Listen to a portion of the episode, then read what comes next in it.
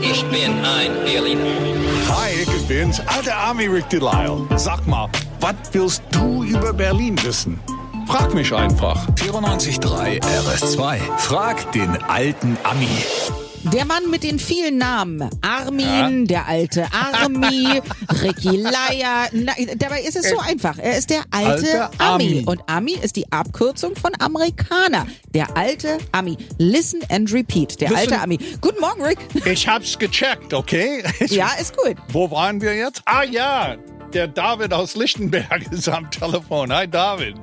Hey, guten Morgen, Rick. Hi. Hey, Sie? Der kann das schon noch. Ja. Also, äh, David, was hast du für eine Frage? Ich habe eine ganz besondere Frage. Ich hänge öfters in Treptow auf der Insel der Jugend ab und äh, super toll, aber ich habe mich immer gefragt, warum heißt die so?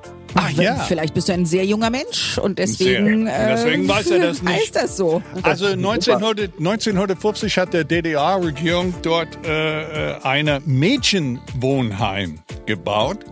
Und um dass die Mädels am Wochenende ein bisschen die Sau rauslassen können, gab es dann auch noch an der Ufer einen Jugendclub.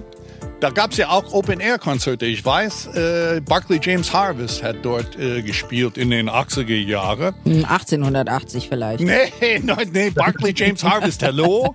Also auf jeden Fall sind Berliner Mädels Party People, das wissen wir schon. Und wegen dieser Jugendclub in den Mädels hieß die Insel Insel der Jugend.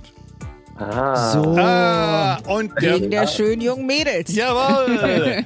und, und die Wohnheim im Jugendclub gibt's auch heute noch.